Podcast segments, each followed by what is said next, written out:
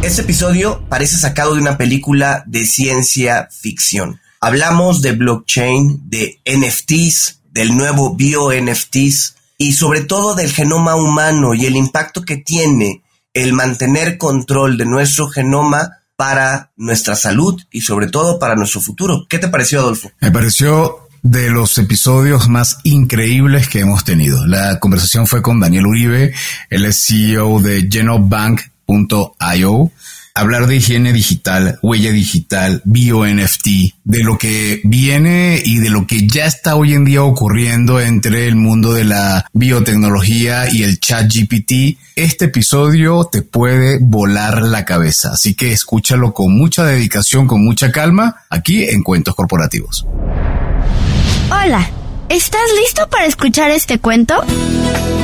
Vas a disfrutar de grandes historias y valientes protagonistas. No pelean con dragones, pero peor aún, se enfrentan al mundo real. Y como todo cuento, este también empieza con un había una vez.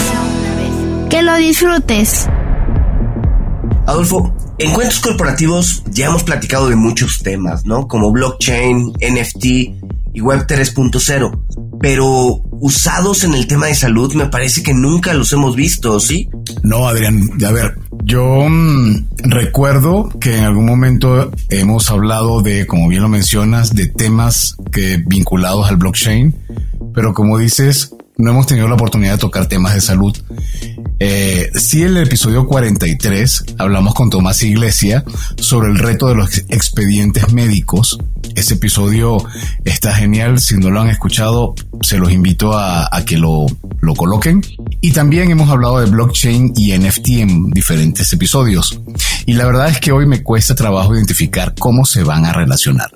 Sé que en México ya se están dando algunos cambios, como el que impulsa un expediente médico electrónico que almacena los datos de salud de millones de personas, pero de nuevo, honestamente, el tema de confidencialidad me preocupa. Pues mira, justo hoy vamos a platicar con un emprendedor que ha decidido enfocarse a esta necesidad que se tiene, pues no solo en México, ¿no? En todo el mundo. Y que paso a paso está logrando cosas muy interesantes. Iniciemos entonces con nuestras palabras mágicas. Había una vez un joven emprendedor que se cuenta que mediante el uso de nuevas tecnologías puede cambiar al mundo.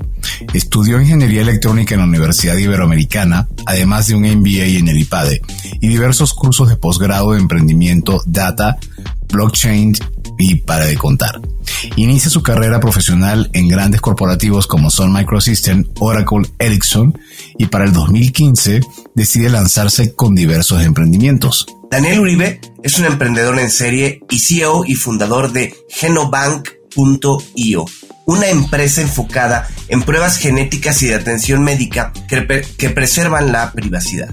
Daniel se motivó a comenzar Genobank.io en el año 2017, cuando su hijo fue diagnosticado con un trastorno genético raro. Se alarmó por la falta de seguridad y transparencia en el manejo del ADN de los usuarios en los kits caseros y decidió abordar este problema creando Bio NFTs en el año 2018. Oigan bien la palabra porque después lo vamos a consultar con Daniel. Los Bio NFTs definitivamente es algo que eh, por lo menos nunca había estado antes en mi mente.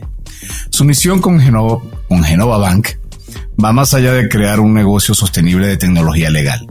Es proporcional, proporcionar a la humanidad acceso y control sobre su propio ADN mientras interactúa con inteligencia artificial generativa como ChatGPT, Genoverse IO. Además de su trabajo, Daniel disfruta pasar tiempo con su familia, jugar videojuegos, hacer senderismo y tiene una profunda fascinación por la biología y la tecnología blockchain.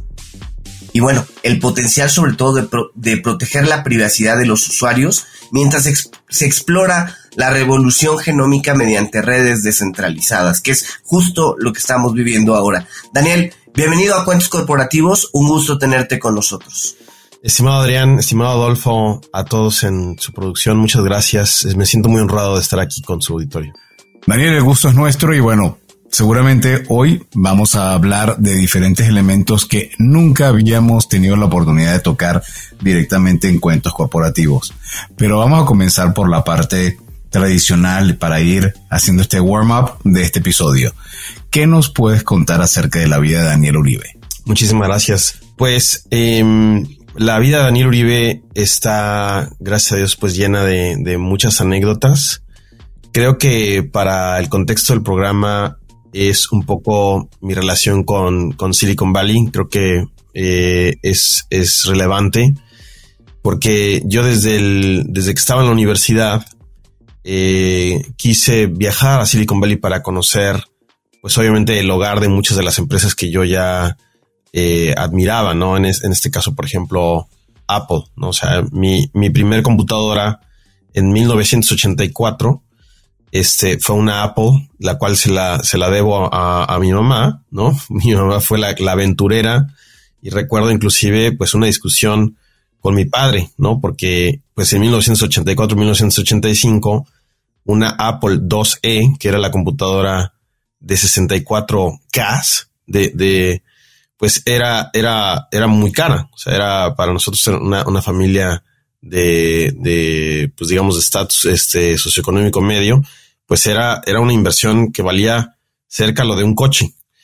Y recuerdo que pues esa exposición a mí me, me disparó, obviamente, muchísimas cosas. Entonces, pasado el tiempo, obviamente, eh, me refiero a Sun Microsystems, pues las oficinas de Sun Microsystems estaban justo donde están las oficinas primeras de Facebook.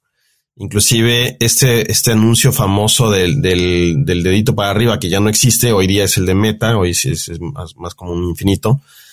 Pero detrás de ese anuncio estaba el, logo de Sun Microsystems, porque ahí eran sus oficinas y ahí es donde estaba el corporativo de, de Sun, porque Sun pues significa Stanford University Network, que fue para la empresa que yo eh, eventualmente trabajé, al principio como ustedes hicieron favor de mencionar, y eh, pues eso me, me, me, vinculó desde, desde muy temprana edad este, a Silicon Valley. Ahora, déjenme decirles una anécdota muy, muy sencilla que tiene que ver con el, con el tema cultural. Eh, en 2003, este, yo estaba por, estaba avanzando afortunadamente rápido en Sun Microsystems, pero la burocracia, digamos, del, digamos, del pensamiento latinoamericano, me, decían que para yo llegar al nivel que yo ya tenía en conocimientos, es decir, para yo poder subir de puesto, necesitaban pasar tres o cuatro años. Entonces, en ese entonces me vine a, Silicon Valley y en una eh, exposición de Son, aquí en el centro, en el Moscone Center en San Francisco, estaban ahí las computadoras para que tú pudieras presentar tu examen de, de certificación.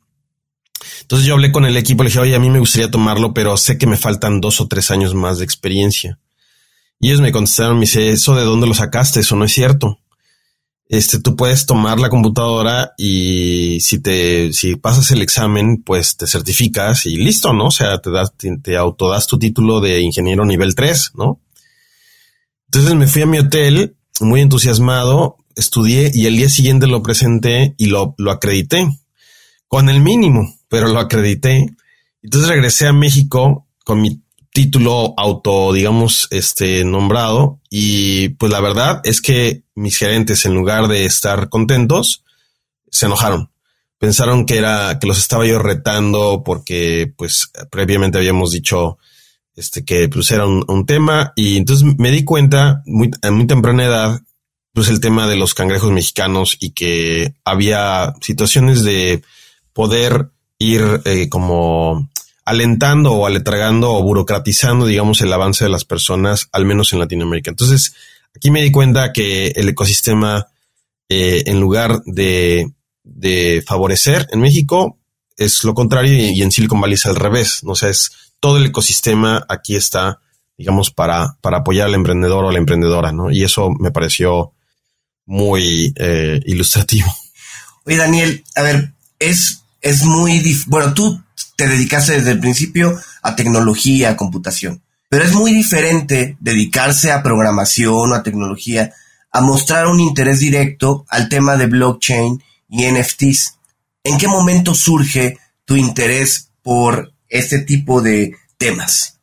Muchísimas gracias. Esa anécdota también tiene que ver con Silicon Valley porque yo seguía viviendo en, México y vine a un programa de aceleración eh, de otro Exipade que se llama Miguel, Casillas, al cual le mando un abrazo y un, gran, uh, un afectuoso eh, saludo, porque él tenía, tiene un programa que se llama Silicon Valley Links, que su misión es eh, vincular empresarios y empresarias mexicanas o bueno, latinoamericanos con Silicon Valley. Entonces trae grupos, lo que se le llama los Innovatours. Yo vine en el grupo de em, mediados, digamos, de año del 2014 y nos trajeron a una universidad que se llamaba la Universidad de Singularity, fundada por eh, personalidades como Peter Diamandis, que en aquel entonces era el vicepresidente de ingeniería de Google, eh, uh, Ray, Ray Karwitziel, siempre tengo problemas pronunciando su apellido, Salim Ismail y, otros eh, famosos, digamos, que se trataba de tecnologías exponenciales. Entonces, en aquel entonces, 2014, yo me acuerdo que nosotros le vendíamos a las empresas como la, la digamos, el icono de la ciberseguridad más importante, pues eran estos servidores que parecían un refrigerador industrial, que pesan una tonelada de más de 3 millones de dólares, como pues, lo más seguro. Peter Diamandi nos explica, por primera vez, yo, al menos yo, yo eh, escucho una explicación sobre blockchain, el blockchain de Bitcoin particularmente, de la mano de Peter Diamandis y entonces como mi área era ciberseguridad, pues yo quedé totalmente sorprendido de cómo una base de datos descentralizada con un mecanismo de consenso eh, pues tan sencillo, pero al, mismo tiempo poderoso como, como Bitcoin, pues era o se convertía ahora en la nueva propuesta de ciberseguridad. Entonces era la descentralización para extender el área de ataque, ¿no? En, ciberseguridad, este es uno de los principales eh, objetivos. Es tienes que extender el área posible de ataque sobre los posibles, eh, digamos, eh, malos actores. Y entonces, si algo hace bien Bitcoin es extender su área de ataque al extenderse en términos de nodos y al tener el proof of work, ¿no? Es, ese es otra vez, vuelve a extender o a dificultar un ataque del 51% de la red que lo hace cada día más resiliente. Entonces, e, en esa explicación me enamoro de blockchain y entonces digo, esta es la siguiente desde mi punto de vista ola, o al menos yo quedé muy inspirado y pues ya llevamos este casi eh, ocho o nueve años en el, en el, e, e, en este, en este tema. Daniel, eh, entiendo que el, el blockchain puede ser una tecnología mucho más común, por no decir que todo el mundo la entienda, pero ya tiene un rato en el en, el oído de, de, varias de las personas que seguramente están escuchando este podcast. Ahora, lo que yo creo que sí es bastante innovador es el elemento del bio NFT. ¿Nos podrías comentar un poco más de qué se trata, cómo funciona, cómo se desarrolla y cómo lo usas? Claro que sí, muchísimas gracias. Pues básicamente los BioNFTs están inspirados, obviamente, en los NFTs tradicionales y particularmente en un juego que se llamaba o se llama todavía los CryptoKitties, ¿no? Los criptogatos. Los criptogatos fueron, eh, de algunos fueron puestos en, el mercado eh, en, en 2017. Y me llamaron mucho la atención porque fue el primer juego que ya almacenaba el genoma digital de cada uno de los gatitos, ¿no? Esto es un juego de que, que son figuras, o sea, son imágenes de gatitos de caricatura.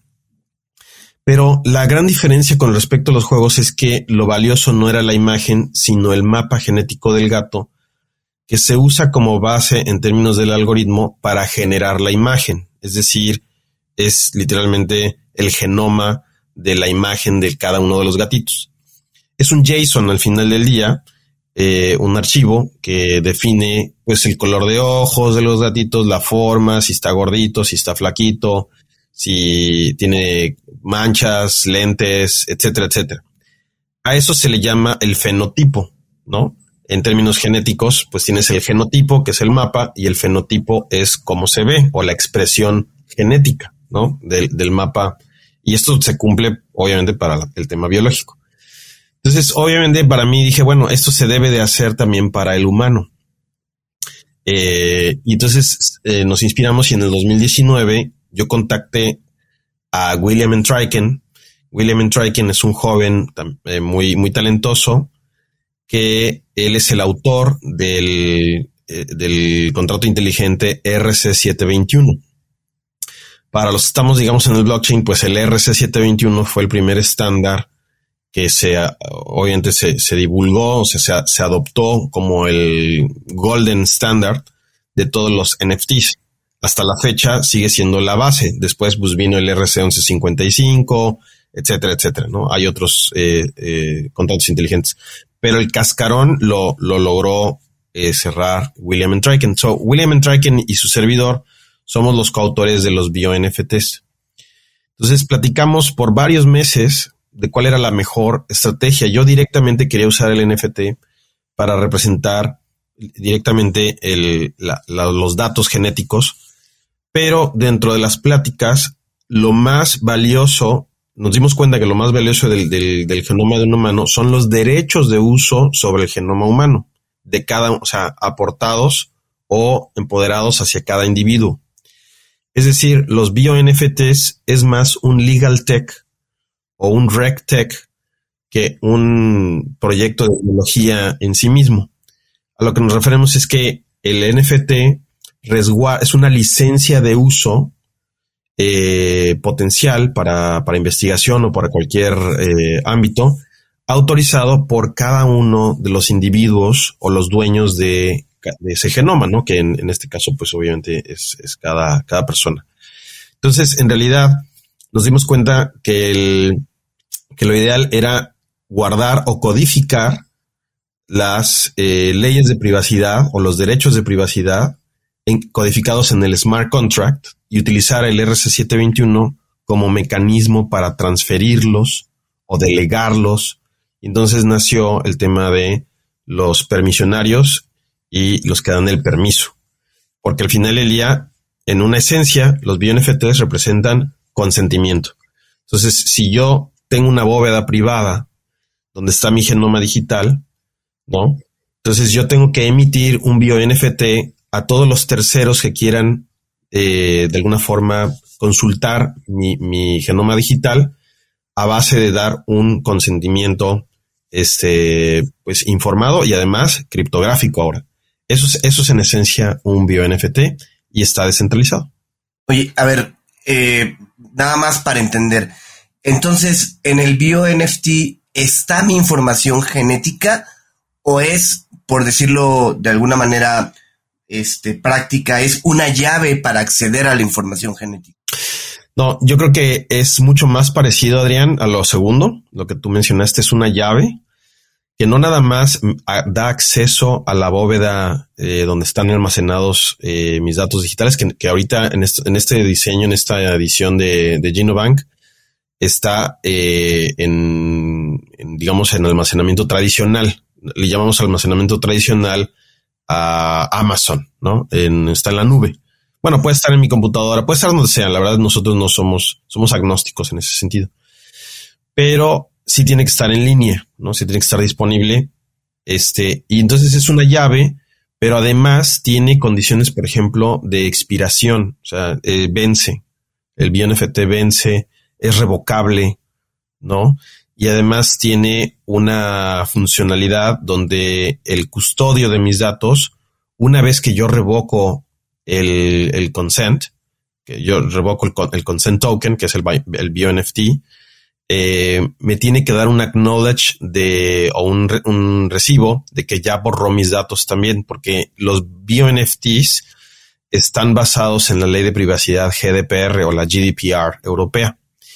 Y entonces eh, son cuatro los derechos que te tiene que dar, que es el derecho a, obviamente, a gobernar tus datos, es decir, el derecho al consentimiento, el derecho a la portabilidad, o sea, tú tienes que tener derecho a llevar tus datos a donde, a cualquier plataforma, tienes derecho al olvido, que es el derecho a que las personas borren tus datos, nosotros le llamamos higiene digital, y tienes derecho también a eh, revocar el uso para procesos automatizados. Y procesos automatizados en términos de la ley de GDPR, pues es el AI o la inteligencia artificial. Entonces, no nada más el hecho de que alguien pueda almacenar tus datos genéticos para, para investigación les da derecho automático a utilizarlo para entrenar un, una inteligencia artificial con ellos. Tienen que tener un apartado particular donde tú estás optando por esta, esta solución. Entonces, es básicamente llevar la transparencia de los permisos de datos personales y particularmente genómicos a la blockchain. Entonces, ¿qué puedo hacer con los datos de los terceros? Tengo, tengo que ir a consultar el BioNFT y entonces esos a los, a, a los derechos a los que yo. Wow, increíble. Yo, yo hace que el culo que fue, no sé, digamos, tres, seis meses, me hice una prueba eh, genética de esas que te envían un hisopo, tomas una muestra de saliva y lo envías a un laboratorio en alguna parte de Estados Unidos, pero no recuerdo que me llegara una cláusula de BioNFT, que ahora que lo comentas, yo hubiera sido, yo hoy en día sería feliz de que yo pudiera decirle a este equipo que lo hizo, por favor ya este, tengo la información, que padre, ahora borra mis datos. Eso este, es un poco lo que están planteando ahora con Genoma Lab. Sí, es, es correcto. O sea, aquí se voltea un poquito la mesa de control, digámoslo así. O sea, hoy el sistema es, como tú bien lo, lo ilustras, es yo doy mi muestra eh, a una empresa. Normalmente esta empresa inclusive ni siquiera es el laboratorio, entonces terceriza eh, el procesamiento de tu muestra hacia un tercero. Ese es el laboratorio que sí tiene todas las certificaciones y toda la seguridad, pero el cliente de ese laboratorio no eres tú, pues es la empresa a la que tú contratas. Entonces, el laboratorio le entrega los datos eh, o tus datos a esta empresa. Esta empresa, la verdad es que hoy día la versión es que eh, usa tus datos como una diferencia competitiva. Es decir, eh, tus datos los usa para, pues digamos, como su, su mina, ¿no? Es su, mina de oro. Y entonces tus, tus, datos se convierten en su ventaja competitiva ante sus otros competidores, porque los otros dicen, oye, yo, yo, yo tengo, por ejemplo, Adolfo y los demás no. ¿no? Y entonces eso en términos genómicos es muy valioso porque cada mapa de cada ser humano es, obviamente, muy, muy valioso porque nuestras variantes genéticas son únicas y son alrededor de 5 millones. Entonces, cada individuo tiene alrededor de 5 millones de variantes únicas. Somos una instancia, pues, muy valiosa de la humanidad porque no va, no va a existir otro u otra. Y entonces, para la ciencia eso es muy relevante. Entonces, esta información si algo no tiene hoy día es transparencia, porque como justo tú lo indicaste, en el momento que tú diste tu saliva o tu, o bucal, pues el usuario desaparece del mapa. Ya nadie sabe qué pasa, en qué laboratorio se procesó, qué tipo de información extrajeron. Digo, pocas personas saben que en una muestra de dos mililitros de saliva existe el material para secuenciar tu genoma completo siete veces. ¿no? Entonces, no nada más eso sucede, no nada más procesan, sino que el residuo lo venden. Y la última, el último cifra que yo me llegó es que vale 175 dólares el residuo. Y muchos de estos eh, residuos hoy día se están vendiendo de la era de COVID. Entonces, todos estos, inclusive swaps bucales o nasales que se supone que eran nada más para COVID, pues se están utilizando para extraer el genoma de las personas u otro tipo de, de eh, pipelines, este, digamos, de biología, y la gente ni se entera.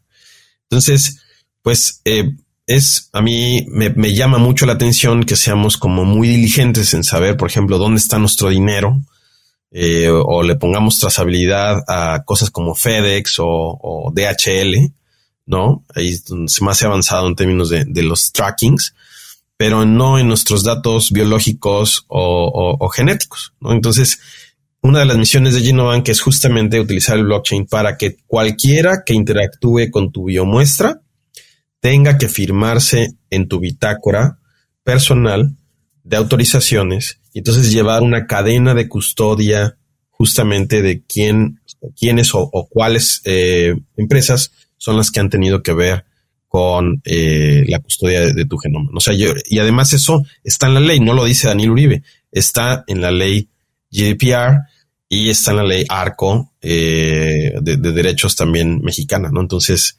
eh, particularmente por biométricos y, temas genéticos. Oye, Daniel, a ver, a mí me surgen dos preguntas.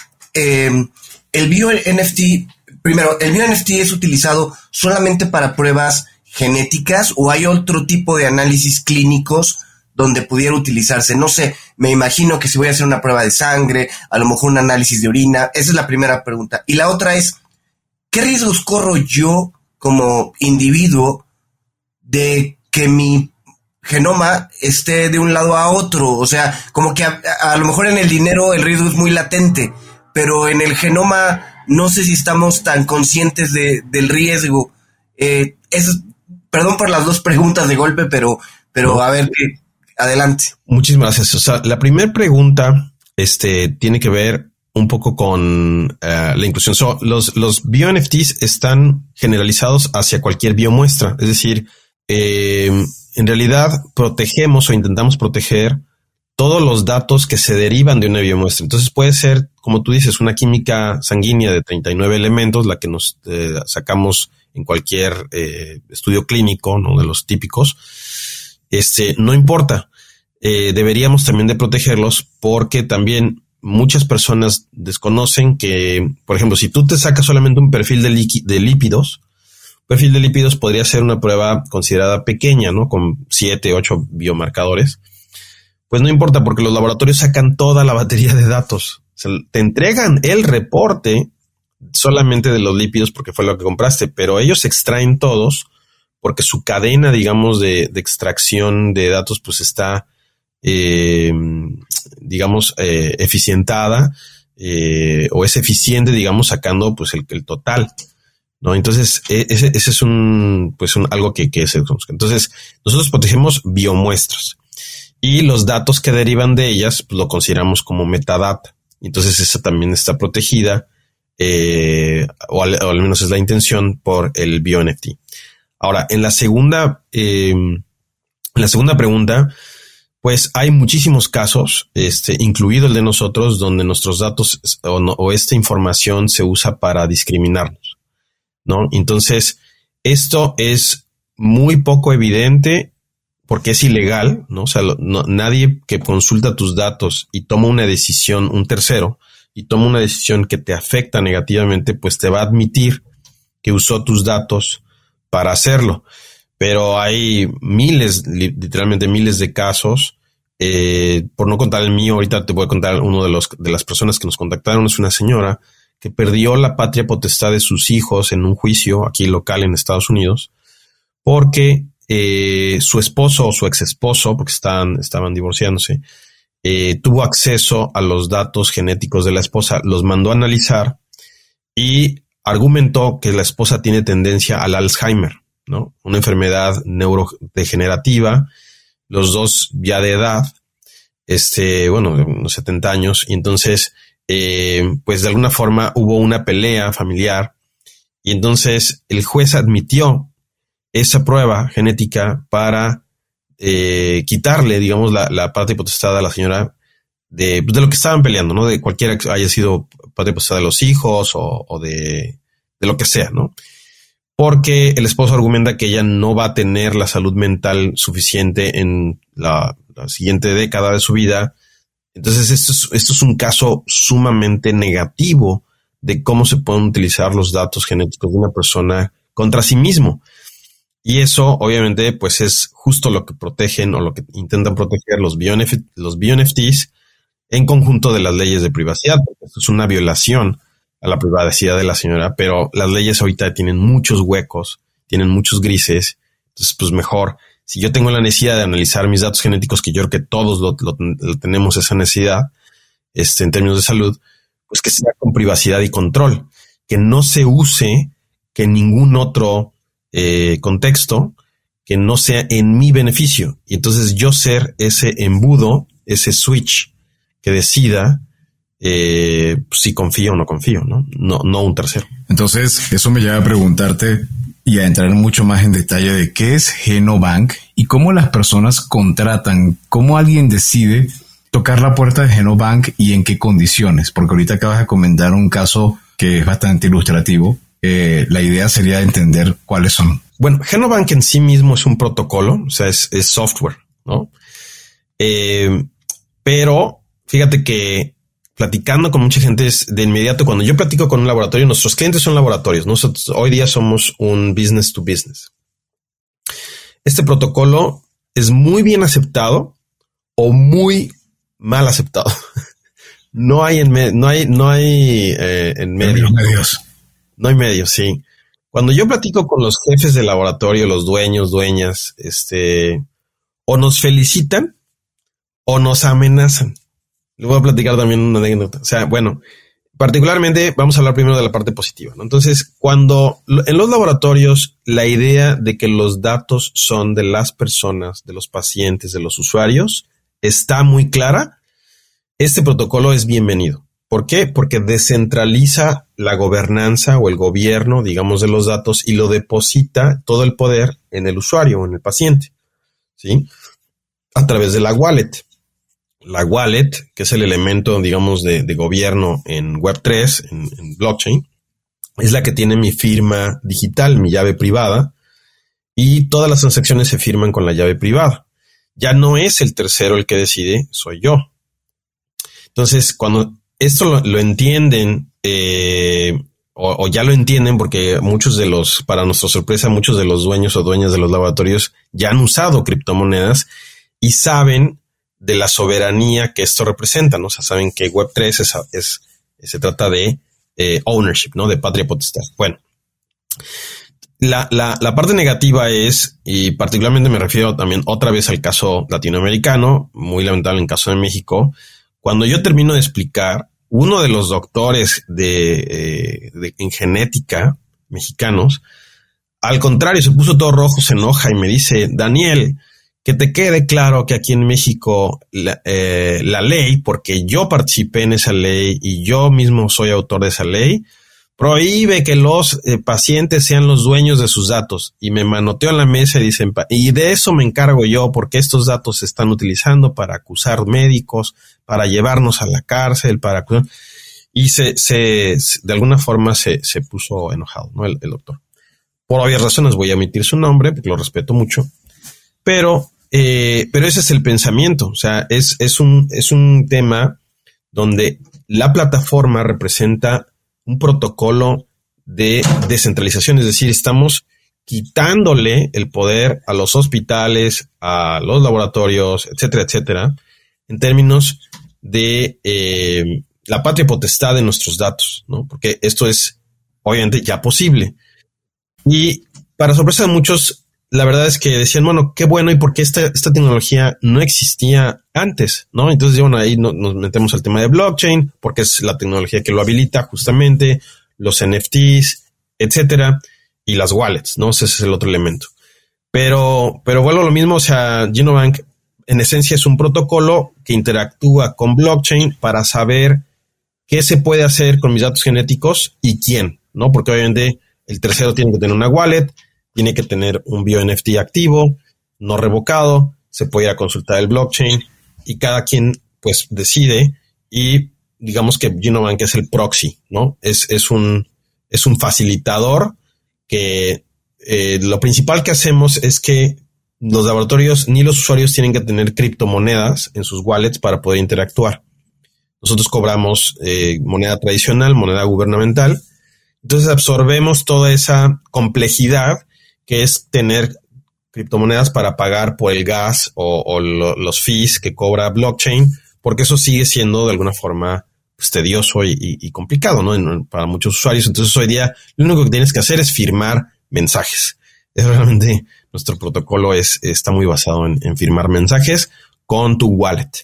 Eh, perdón, me extendí en las, en las dos, pero espero que haya podido contestarlas eh, adecuadamente. Yo creo que sí. Eh, de todas maneras, estoy seguro que los fans que vayan a escuchar el episodio en el mundo del blockchain van a captarlo todavía mucho más rápido. Pero yo me quedo con un punto que comentaste y que incluso lo llegué a platicar en su momento luego de haber grabado el episodio con Tomás Iglesias, que es el episodio 43, como lo mencionábamos al principio.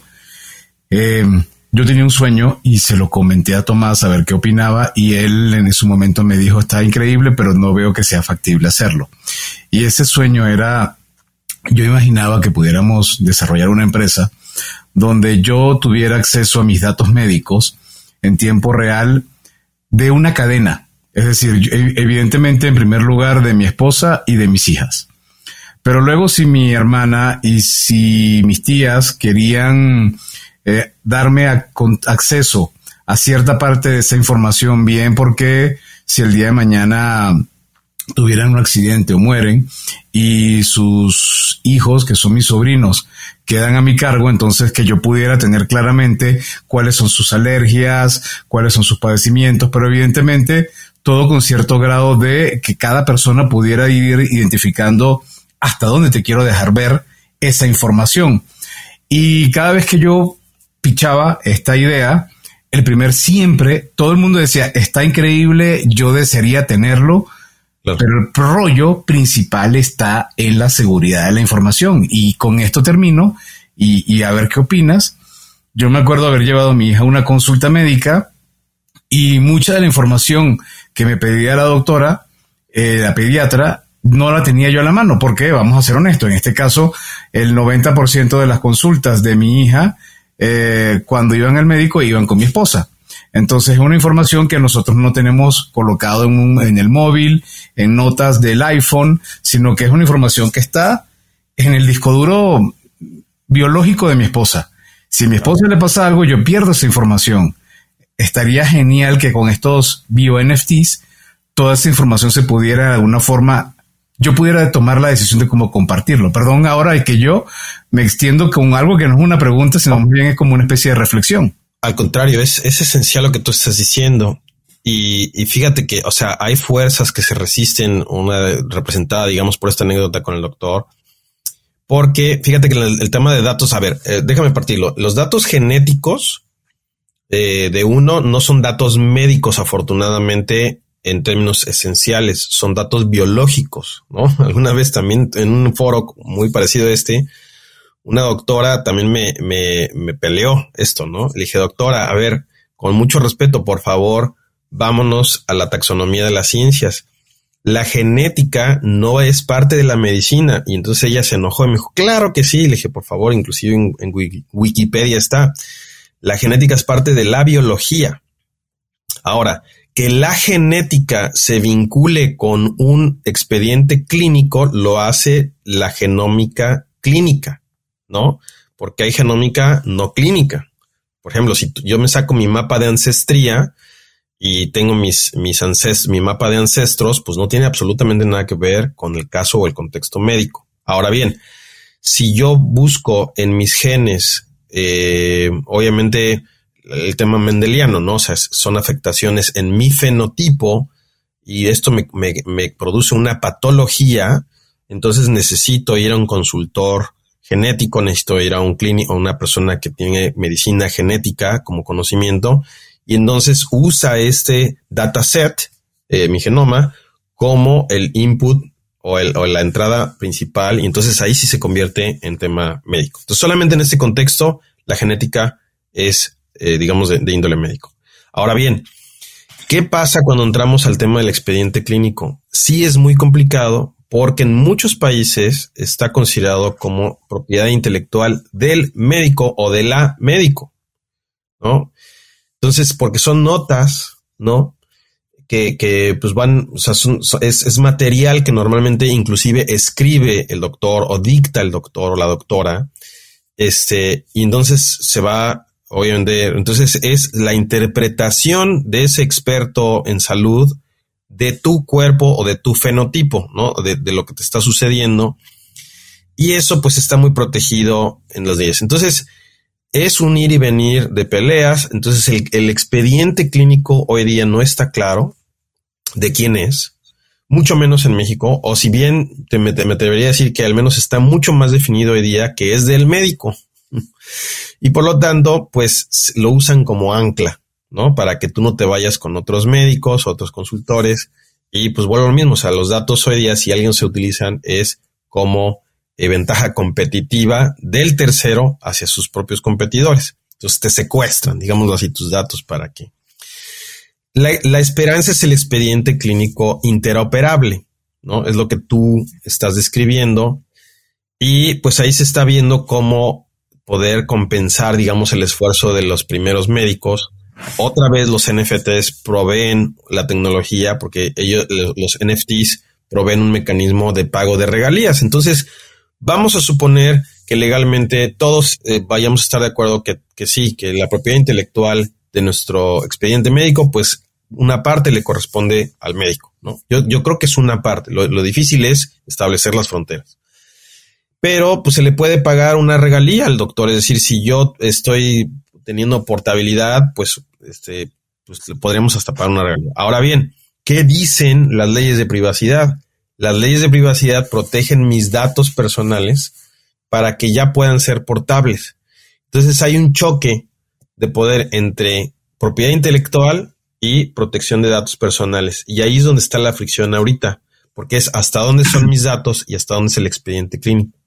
Porque los, los, doctores o las doctoras argumentan que el expediente clínico se puede anonimizar, es decir, si yo le quito el nombre, apellido, etcétera, código postal, pues pongo el, digamos, la, la, descripción de lo que está sucediendo en el paciente, pues eso ya es un dato anonimizado y por lo tanto ya no cae en la categoría de datos personales y entonces se puede vender, ¿no? Entonces muchos hospitales venden los expedientes clínicos anonimizados y también eso es negocio para ellos.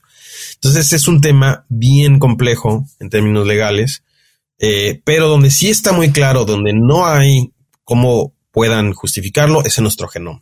Nuestro genoma nos pertenece porque somos instancias únicas de la, de la humanidad y tus variantes genéticas son tuyas y hasta el momento nadie nos ha podido contra, contradecirlo. Ok. Oye, Daniel, a ver, eh, ¿cuál es el modelo de negocio de Genobank? Pero antes de que nos contestes, vamos a un corte y regresamos ya con tu respuesta. Hola amigos de Cuentos Corporativos, soy Andy Llanes, cofundadora de Voz la aplicación de wellness y fitness digital que está ayudando a las empresas a incentivar a sus colaboradores a ser físicamente más activos, obteniendo beneficios como una mejor respuesta ante el estrés, mayor concentración, más vitalidad y sobre todo mejorando la salud integral. Implementar WOS en tu compañía es súper sencillo y lo mejor es que con una sola membresía puedes dar este beneficio a toda tu plantilla. Escríbenos a hola.getwoz.co o ingresa a las notas de este episodio, haz clic en el link de contacto y déjanos tus datos. Entren inteligente, entren eficiente con vos.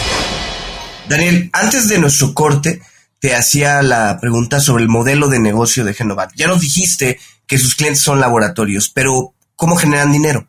Pues mira, en nuestro modelo de negocio ahorita es eh, business to business, ¿no? Es decir, trabajamos justamente con los laboratorios y la forma me parece que eh, vale la pena compartirla. O sea, nosotros para poder trabajar con un laboratorio, los laboratorios tienen que darse de alta con nosotros con un, con un perfil que tiene obviamente su nombre, su dirección, su cuenta de correo, este, pero el, el dueño, digamos, o la dueña de la credencial, que en este caso es un laboratory NFTs, un laboratory NFT, que si bien un bio NFT representa los permisos o el consentimiento de uso sobre mis datos hacia un tercero, el laboratory NFT es una credencial que acredita una wallet ¿no? Una, una dirección de blockchain como la que le pertenece al laboratorio, a cada uno de los laboratorios. Y tiene que, tiene que ser asignada en nuestro protocolo al representante sanitario de cada laboratorio o al principal investigator en, en, Estados Unidos. ¿no? O sea, son figuras donde es en la persona en la que recae la licencia de uso del laboratorio. ¿no? Entonces, esto es importante porque todas las transacciones que ellos hacen en nuestro protocolo se firman criptográficamente.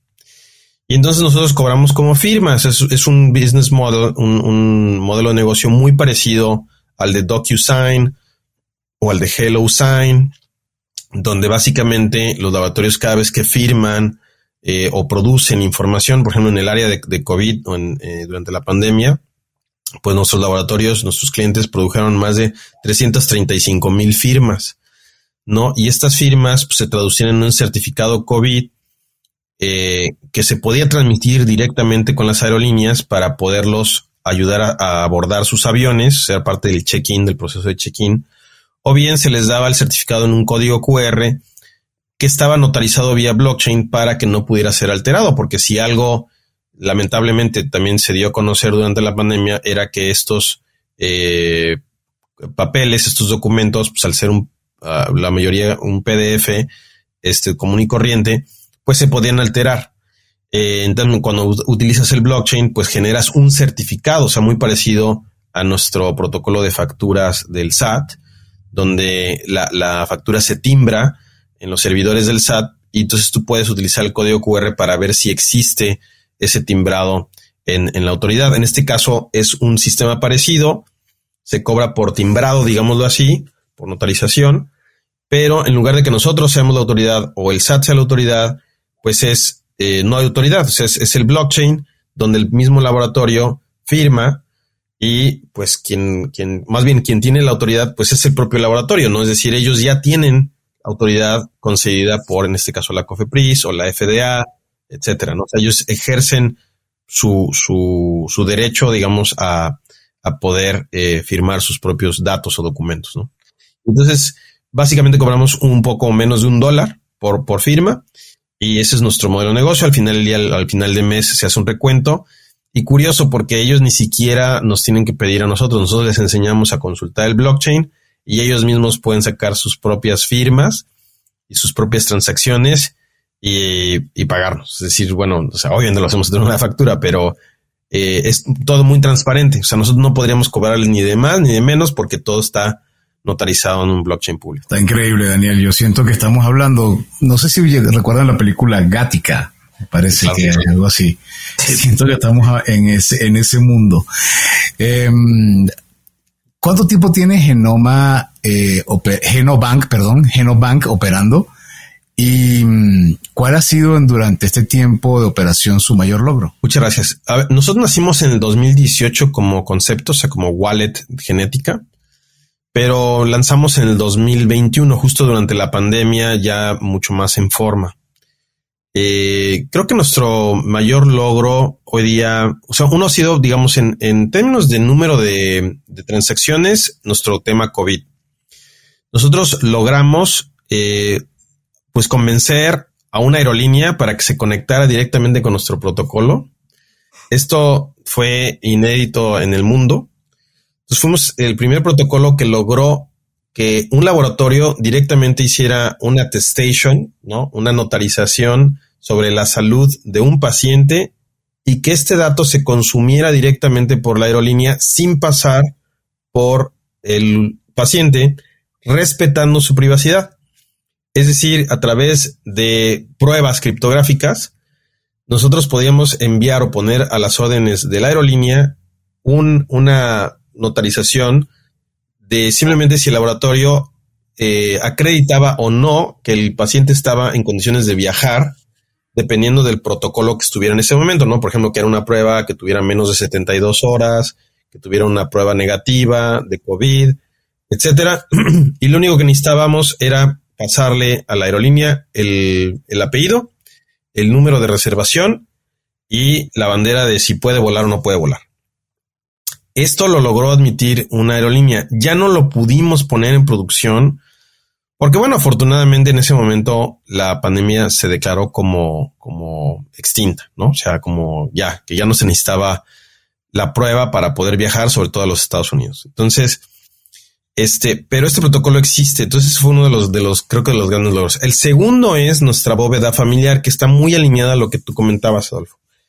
Nuestra bóveda familiar eh, hoy día está protegiendo el genoma ya de dos pacientes pediátricos que hicimos una prueba, estamos en colaboración con un laboratorio en San Diego, porque se viene mucho el tema del exoma, que es el 1% de nuestro ADN, no es, el, no es el genoma completo, es el exoma, la parte codificante, ¿no? De nuestro ADN, codificante de proteínas, que se utiliza para el diagnóstico de enfermedades raras. Entonces hoy día ya tenemos dos bóvedas familiares, donde los padres son los custodios, son los, gobernantes, digamos, de esa bóveda, y abren de manera eh, explícita la, la, bóveda hacia sus expertos clínicos, ¿no? hacia, hacia, los pediatras. Y esto ya está funcionando, pero aquí la gran, otra vez la gran diferencia es que los padres, la familia, es el dueño de los datasets porque además están los datos de papá, de mamá y del hijo. Se conoce como un estudio de trío, eh, trío genético donde se estudia eh, obviamente las variantes genéticas. Entonces yo creo que esos dos eh, son nuestros iconos de, éxito y bueno, también quizá que hemos publicado, hemos sido publicados por la revista del British Blockchain Association, este, nuestro, caso de BioNFTs está revisado por pares. Es el único BioNFT o, NFT en temas de ciencias que está eh, sido, ha, sido revisado por pares. Y no nada más nos revisaron, sino que nos premiaron. Entonces ganamos, este, de hecho aquí, aquí lo tengo con mucho orgullo, el, premio que nos dio eh, la revista, este, por el mejor uso de blockchain para ciencias de la vida. Y esto es un premio pues, a nivel internacional, con mucho orgullo, digamos, como mexicano, como latino, lo, lo, digo. Y pues somos los únicos por el momento que tenemos esta, esta distinción, ¿no? Felicitaciones. Oye, oye, Daniel, a ver, para mí toda esta conversación ha sido hablar del futuro. Y hacerte esta pregunta me genera la mayor curiosidad porque no sé qué tengas en mente. A ver, ¿cómo ves a Genobank en cinco años? O sea, lo que estamos hablando ahorita a mí me suena cinco años más adelante, pero tú cómo lo ves? No, pues es, una muy buena pregunta. A ver, nosotros soñamos con hacer, con darle a cada quien el, derecho o el acceso a que tenga su, su Jarvis, ¿no? Me refiero a Jarvis, esta inteligencia artificial que tiene eh, Iron Man, ¿no? Eh, este, eh, para, para temas médicos. Es decir, porque lo que todos estamos tratando de construir en ese ecosistema es lo que se le conoce como el gemelo digital, ¿no? El digital twin. Entonces, la gran mayoría del ecosistema tiene el sueño, se me refiero a las empresas, que el digital twin les va a pertenecer a ellos, ¿no? Y que va a poder explotar los datos de los, bueno, en Genobank es al revés, es decir, oye, el digital twin primero me pertenece a mí, es mi digital twin, protegido por NFTs, ojalá bio NFTs, y lo segundo es que además yo le puedo dar utilidad eh, conectándolo con inteligencia artificial con privacidad, que esto es obviamente protegiéndolo con un firewall, ¿no? Eh, de ciberseguridad, para que yo también pueda elegir si quiero que estos inteligencias artificiales utilicen mis datos para entrenarse o no. Simplemente, por ejemplo, el, caso de Genoverse hoy día es que yo puedo entablar un diálogo con ChatGPT, ¿no? Yo, por ejemplo, le pregunto, oye, ¿cuál es mi riesgo de eh, desarrollar enfermedades cardiovasculares? Entonces, ChatGPT lo que hace es que me ayuda a saber la lista de regiones que debo de consultar en mi ADN. O sea, primero te contesta, oye, yo no soy médico, ¿no? Pero si tuvieras tu mapa genético, estas son las áreas que deberías de consultar. Entonces, no es que ChatGPT hoy día me analice mis datos, pero me ayuda a contestar una pregunta de bioinformática. Y los bioinformáticos y bioinformáticas lo que nos ayudan es a decir qué regiones son las que están eh, relevantes a esa pregunta. Esa, eso sí lo tomo como, como el input. Voy a tu bóveda, consulto esas regiones y genero un reporte basado en la, la, la, respuesta del AI o de la inteligencia artificial. Eso es lo que hoy día hacemos. Esto, esto está disponible hoy en, en Genoverse, ¿no? Ahora, en cinco años, si yo ya lo veo integrado a tu expediente clínico, si yo ya lo veo eh, con mucho más información disponible porque está limitada. Recordemos toda la información muy, muy curada o muy filtrada está en posesión de, particulares hoy día. Yo veo esto mucho más eh, abierto en cinco años. Y literalmente en cinco años veo una conversación donde le, le dices a la inteligencia artificial, llamémosle Jarvis médico, Jarvis, este, analiza mi última muestra fecal, por ejemplo, y dame mi riesgo de enfermedades, lo que sea, lo que tú veas, mi mayor riesgo. Y si lo crees necesario, eh, ábreme una consulta con el especialista este, en el lugar del mundo donde esté, que me pueda ayudar, ¿no? Este, y analiza también a mi familia, analiza. Entonces, se genera una conversación sobre yo soy ahora el CEO de mi salud. Yo estoy a cargo y yo contrato a través de la red y del conocimiento a la mejor o al mejor consultor de salud ya a nivel global, porque ya si esto es interoperable, pues ya no necesito estar supeditado a las leyes mexicanas, ya no necesito estar supeditado a las leyes gringas, este, puedo hacerlo donde a mí me, me plazca, porque ya no hay restricciones de dinero, se puede pagar en criptomoneda, puedo pagar en stablecoins, puedo pagar en Bitcoin, en la moneda local, lo que sea. Ya no hay restricciones geográficas, ya no hay restricciones de idioma, porque pues, ChatGPT o la inteligencia me puede ayudar a traducir. Los datos son míos y yo puedo participar a nivel global donde mejor me convenga. O sea que casi puedo decirle, eh, te imaginas en cinco años que yo toque mi botón de Apple y le diga, hey Siri, dime las probabilidades de que tenga Alzheimer en los próximos X. Sí, y mejor aún, pues que, o sea, haya indicadores de cómo reducir las posibilidades, ¿no? Es decir, eh, si tú, por ejemplo, te dicen, oye, es que en, tu, otra vez en tu muestra fecal, pues hay, no sé, un excedente de, azúcar, ¿no? Vamos a ponerlo así. Eh, entonces, si tú reduces la ingesta de azúcar o de carbohidratos, este, pues tus, tus posibilidades o tus riesgos van a bajar. Y entonces los indicadores, los que tienes que ver es que baje el riesgo. Y esto inclusive hable otra, otra sesión, si me lo permiten, que, se llama las, las aseguradoras descentralizadas algorítmicas. Wow. Van a existir. Es una aseguradora que es algorítmica, es decir, que va a ser gobernada por un AI, donde tú vas a poder libremente someter tus datos a que te, de alguna forma, te valorice en términos del riesgo que representas para la DAO, ¿no? O la, la network, este, de, de pacientes y si, y si tú te cuidas en un determinado threshold, pues vas a ser admitido a ese, digamos, a ese umbral de riesgo. Y mientras te mantengas ahí y te mantengas en un peso, etcétera, etcétera, de todos tus biomarcadores, pues vas a poderte asegurar junto con el resto. Y, y tu, tu propio, tu propia administración de tu salud te va a premiar o te va a castigar en términos de cuánto tienes que pagar. Esto me parece que también va a ser un gran, eh, un gran adelanto, ¿no? Para todo. Daniel, pero entonces vuelvo a, a, lo que hace rato yo mencionaba a nivel de ejemplo, pero ahora con lo que estás diciendo hasta tengo, hasta me da miedo, porque la película Gática es un futuro donde eh, con base a tu exponente genético, sí. es apto para que estés en diferentes puestos, para que estés en diferentes situaciones o no.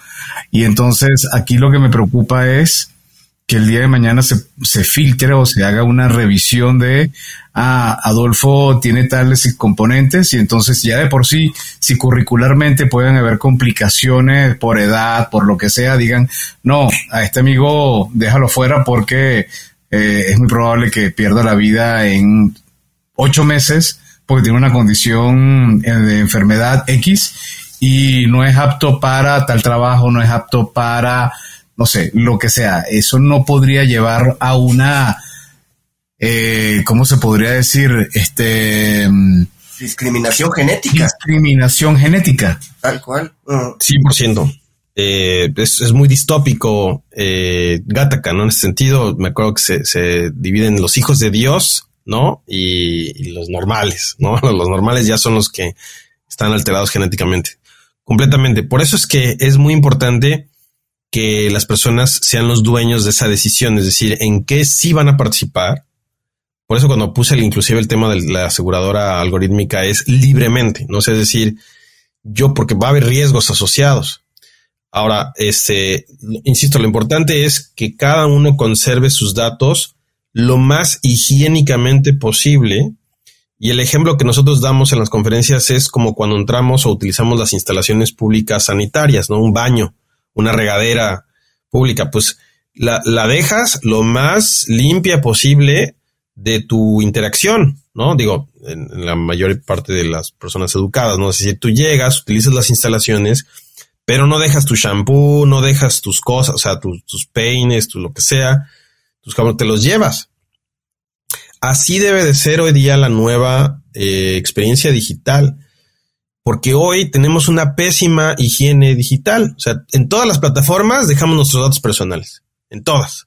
nuestro número, nuestro email, nuestro, o sea, todo el mundo conserva nuestros datos personales. Las cookies, digamos que son los anti-NFTs, ¿no? Las cookies son eh, las galletas, estas galletitas que nos dan nuestros eh, queridos, eh, las empresas hoy día digitales, pues embarazan, digámoslo así, nuestros, nuestros navegadores con las pruebas de que nosotros visitamos su página. Y entonces eso lo usan para trazarnos a nosotros.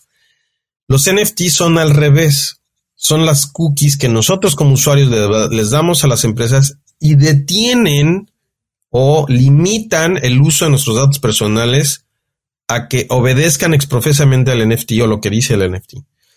Entonces es un mundo completamente al revés, donde el individuo, la familia está empoderada y la, empresa está delimitada. Porque hoy día está, bueno, no, no, o sea, el 87, 90% del, del tráfico pasa por cinco empresas.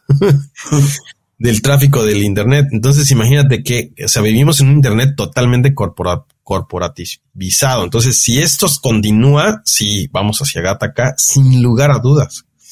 Porque hoy día no, no necesariamente te discriminan por temas genéticos. O sea, simplemente hay entrevistas de trabajo, así te la pongo, donde la, la primera pregunta en la entrevista de trabajo es, déjame ver las cinco imágenes que te salen en tu TikTok cuando yo busco. ¿No? Entonces, pues pueden salir perritos o pueden salir imágenes no muy, digamos, ah, etcétera. Pero eso habla mucho de la persona. Tus cinco imágenes, tus cinco emoticons, tus cinco últimas interacciones en, social media, lo que declaraste, etcétera. Hoy día para las entrevistas de trabajo empieza a ser un tema de discriminación, pero esos son datos personales. Esto, esto es ilegal. Eh, ahora imagínate lo que tú dices, pues todavía peor. Oye, Daniel, la verdad es que nos podríamos pasar platicando de este tema y de lo que implica para el futuro como sociedad un buen rato y se me ocurren varias preguntas, pero también este espacio es limitado y tenemos que pasar a, las preguntas obligadas que tenemos. Eh, ¿Te gustan los cuentos? Mucho, sí. ¿Tienes algún cuento favorito o escritor de cuentos favorito? Pues yo lo considero un cuento, eh, y lo digo con mucho respeto, pero a mí la saga de Star Wars eh, me, gusta muchísimo. Es la, para mí es la, vida de Anakin, ¿no? En general, Star Wars se define como la vida de este personaje a lo largo de todas sus, etapas, pero es muy ah, metafísico. O sea, a mí me gusta mucho la metafísica, que es, eh, pues me imagino que es esta, balance de la dimensión exterior con la dimensión interior de los seres humanos eh, me considero más espiritual que religioso, pero este cuento me, parece ideal porque es, pasamos, digamos, de, una experiencia de muchos apegos de Anakin, que lo, lleva a tratar de salvarle la vida a su ser amado, que en este caso pues es su esposa, y al verse tan frustrado, pues en el camino él piensa que sacrifica la vida de su madre, que era una persona que también amaba mucho, sacrifica a su esposa, también entonces lo vuelve una persona extremadamente agria, ¿no? Mala, este, se, vuelve al, dark side. Pero pues es a través inclusive también de, este camino que regresa eh, a través del, hijo y del sacrificio y termina como de alguna forma eh, no contradiciendo a Yoda, ¿no? Eh, al, gran maestro, que era que él iba a traer el balance, digamos, a, al, al, cuento un balance que cuesta muchísimas vidas después de todo, pero, pero él mismo logra reivindicarse al sacrificarse y, combatir al, emperador, ¿no? Entonces aquí vemos muchas fuerzas que viven en el interior de una persona, ¿no? O sea, es, es, es una, una lucha también muy humana y donde hay elementos donde tienes a tus eh, coaches positivos y tienes a tus coaches negativos y entonces es una, lucha interna. Me parece un, cuento extraordinario. Justo ayer creo que veía un TikTok de un, yo no soy fanático de la serie How I Meet Your Mother, pero me apareció y aparecía alguien que decía, eh, voy a empezar a salir con una chica, pero me acabo de dar cuenta que no, nunca he visto Star Wars. Entonces es imposible que yo pueda salir con esa chica y y a mí a veces también me parecía imposible, lo logré, me casé con alguien que ha visto Star Wars, pero porque la ha llevado al cine casi arrastras, pero estoy totalmente de acuerdo contigo. O sea, debería ser algo que debería estar en nuestro eh, elemento cultural muy arraigado. Y bueno, ya siendo un poco más prolijo y para que aquellos que no son geeks como nosotros digan que no, Star Wars no es un cuento, ¿qué libro recomiendas? Mira, yo en términos de, de lo que estoy, eh, me parece un, un punto de vista muy particular, eh, porque dentro de la misma biología hay pues dogmas, ¿no? El dogma de la biología es que venimos de la aleatoriedad, del randomness, ¿no? Que quiere decir que hace millones de años, miles de millones de años, eh, esta sopa primaria que le llaman, de ahí había elementos, este, eh, digamos, eh, enzimáticos. Y el dogma de la biología dice que del randomness se generó la primera célula, ¿no? Y de esa primera célula, el tejido, del tejido los organismos, los animales y toda la evolución, ¿no? Ese es el dogma de la biología. El dogma de la biología particularmente dice randomness, eh, fue, después fue DNA o, ADN, después fue el RNA, el, el ARN, después las proteínas etcétera, etcétera, ¿no? Y los tejidos.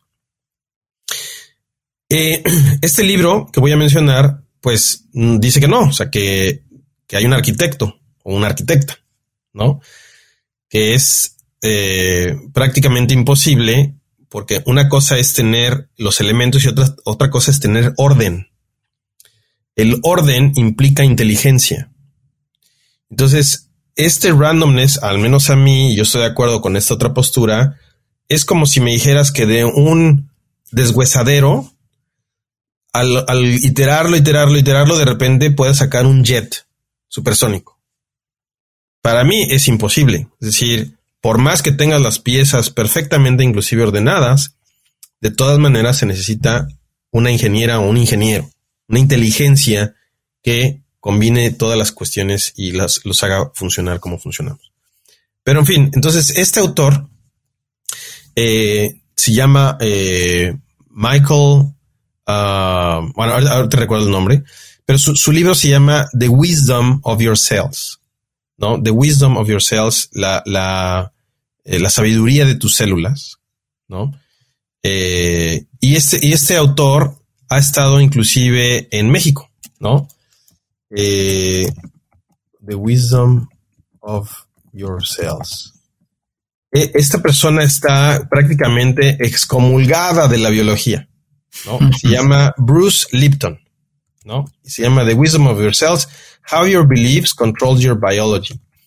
Nada más y nada menos, este hombre lo que dice es que tú puedes inclusive modificar tu epigenética en función de tus propios, tus propias creencias. Él dice percepción es el alimento de lo que tú sucede, es decir, eh, te pareces a lo que te sucede, digámoslo así en términos de biología, aunque la frase es de, de me parece que de Hermann Hess. Pero esto es lo que dice este hombre y entonces está contradiciendo completamente el dogma biológico y lo han expulsado de universidades, lo han, lo han abucheado, porque él es biólogo, es biólogo molecular, pero él los lleva a una narrativa este, en su libro, me parece que muy interesante porque combina otra vez el tema metafísico. Oye, em, ¿alguna aplicación móvil o gadget tecnológico que recomiendes, ya sea que lo uses en lo personal o en lo profesional? Sin lugar a dudas, ChatGPT. Sin lugar a dudas.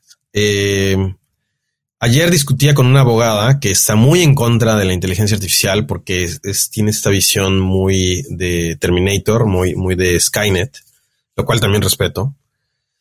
Le decía, oye, ella es, ella es eh, local, ella es egresada de Harvard, una, una, persona, gracias a Dios, pues muy privilegiada en términos del nivel de escuela al, que ha asistido, privilegios, ¿no? Le decía, oye, no dejes de tomar en cuenta que gracias a esta herramienta, hoy día, millones, cientos de millones de jóvenes en países tercermundistas hoy día tienen ahora acceso a un tutor en sus propios idiomas, algorítmico, que no los va a juzgar, que les puede enseñar, y le pongo un ejemplo de las top 10 asignaturas con una alta calidad. Entonces tienes matemáticas, física, química, biología, eh, historia, historia del arte, inglés, etcétera, etcétera, gratis.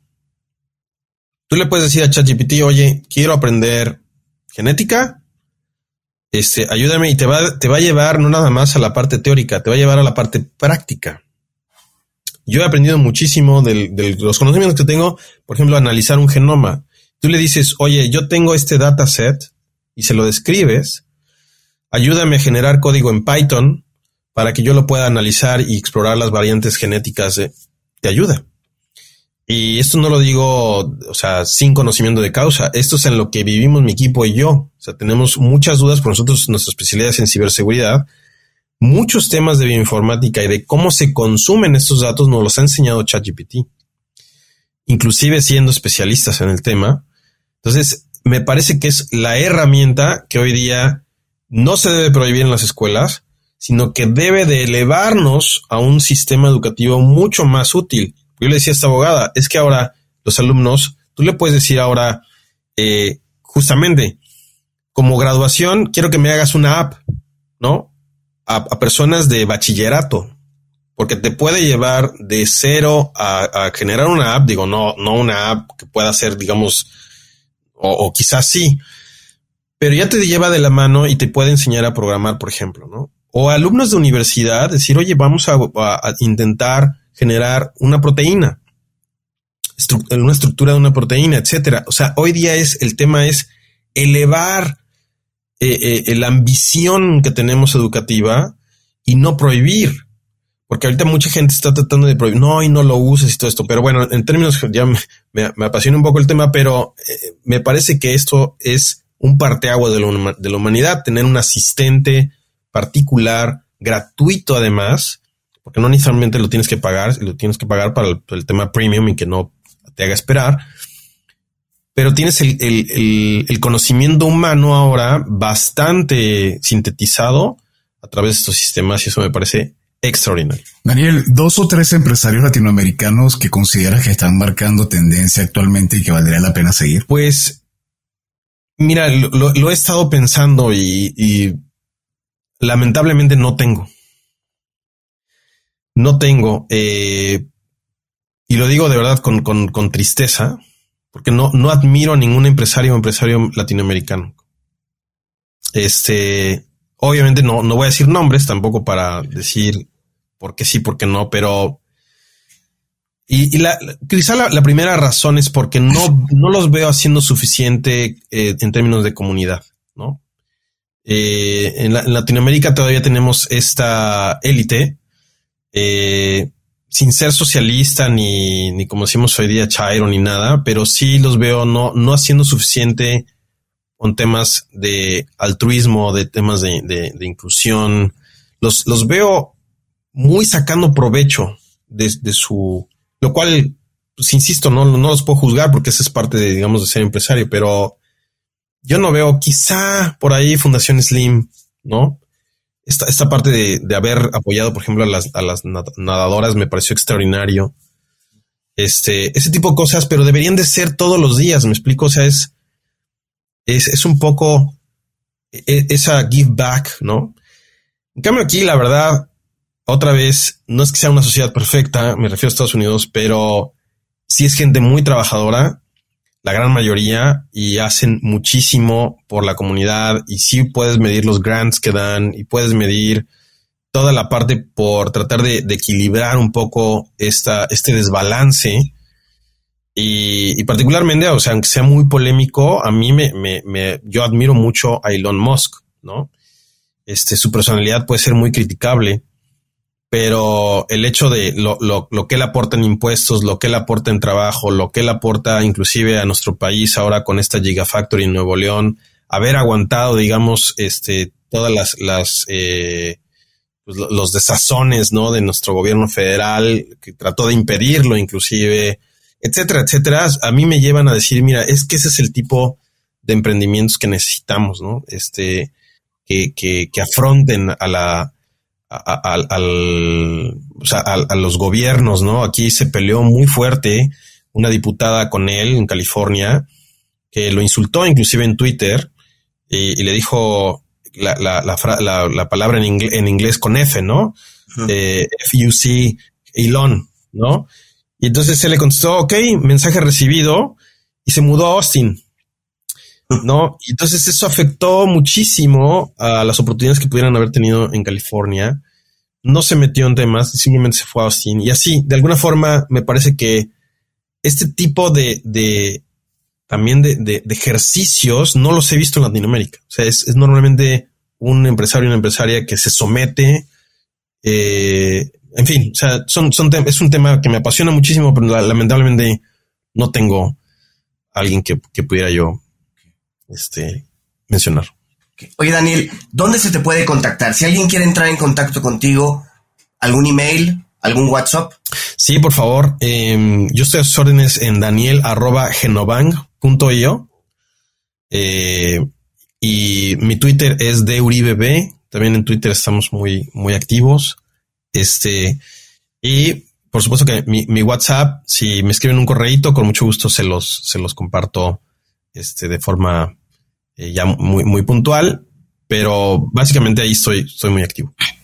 Y bien, Daniel, ha sido un episodio que te tiene la capacidad de volarte la mente. La verdad es que hemos pasado de diferentes puntos y está increíble. Tu mensaje final para quienes nos están escuchando y que se llevan toda esta información acerca de seguridad, acerca de lo que es tener claro su identidad. ¿Qué les puedes decir? Muchas gracias, primero que nada, por la oportunidad de estar aquí en su programa. La, he pasado extraordinario. Pues yo, diría que otra vez que seamos lo más higiénicos en términos digitales posibles. O sea, que sí, que sí leamos las letras chiquitas, que sí exijamos cuando tengamos el derecho al olvido que lo hagamos, ¿no? Este, en México, pues protejamos lo más que sea posible al INAI. Es, por ahí olvidé mencionarlo, pero el INAI nos dio un premio, el premio de datos de 2021 por nuestra bóveda descentralizada de, exploración genética, ¿no? O sea, el INAI está enterada de nuestro trabajo y nos dio un premio, un reconocimiento a nivel nacional. Este tipo de institutos están subvaluados, por decir lo menos. Son instrumentos que prácticamente nuestra vida de los siguientes cinco años se va a definir por nuestra huella digital, por, los datos que estemos nosotros compartiendo con terceros. La relevancia que tiene es para mí titánica. Y hoy día está siendo atacada porque pues, es un tema de transparencia, es un tema de gobierno de datos, ¿no? El que, se tiene que, impulsar. Y, y, yo insisto que, bueno, que no, no, no deberíamos de, o sea, deberíamos de, de valorarlos al nivel del INAI, digo, del, del, INE, perdón, este, en fin, pero bueno, me parece que eso es extraordinario. Igual las leyes de privacidad europeas, pero el mensaje sería, seamos lo más higiénicos con nuestros datos personales, usemos las plataformas, pero luego tratemos de recuperar el control pidiendo el derecho al olvido, este, tratando de ejercitarlo lo más que sea posible. Y en nuestro caso, pues obviamente sería la revocación del, del consentimiento de, del uso de nuestros datos en el uso de los bio-NFTs. ¿no? Eh, muchas gracias. Gracias, Daniel. La verdad es que para nosotros ha sido pues, literalmente una cátedra, ¿no? En relación a, a, lo que viene, que podría sonar a ciencia ficción, pero ya se está dando en, eh, en el mundo. Y bueno, gracias a ustedes por habernos acompañado y escucharnos hasta el final de este episodio. Si les gustó este episodio, no en, en suscribirse en su plataforma y a ver, por supuesto, nos deben de calificar con cinco estrellas. Te invitamos a escuchar nuestro programa Cuentos Corporativos Radio a través de la señal digital de Radio Mex, la radio de hoy. Todos los martes y jueves de 8 a 9 de la noche hora de la Ciudad de México en www.radiomex.com.mx. Recuerda revisar y escuchar episodios seleccionados de cuentos corporativos a través de Neo, la revista especializada en negocios. Nos encontrarás en www.revistaneo.com. Y por supuesto, síguenos en nuestras redes sociales e inscríbete en nuestro newsletter semanal. Y bien, como siempre decimos, las empresas, sin importar su origen, razón de ser o tamaño, tienen todas algo en común están hechas por humanos. Y mientras más humanos tienen, más genoma, pero también más historias que contar. Y todo cuento empieza con un había una vez. Nos escuchamos en el próximo capítulo. Daniel, muchas gracias. Gracias a ustedes, un abrazo. Gracias por habernos acompañado en esta historia. Esperamos que te haya gustado y que te inspire para combatir los dragones que enfrentas en tu aventura emprendedora. Nos vemos en el próximo episodio de Cuentos Corporativos.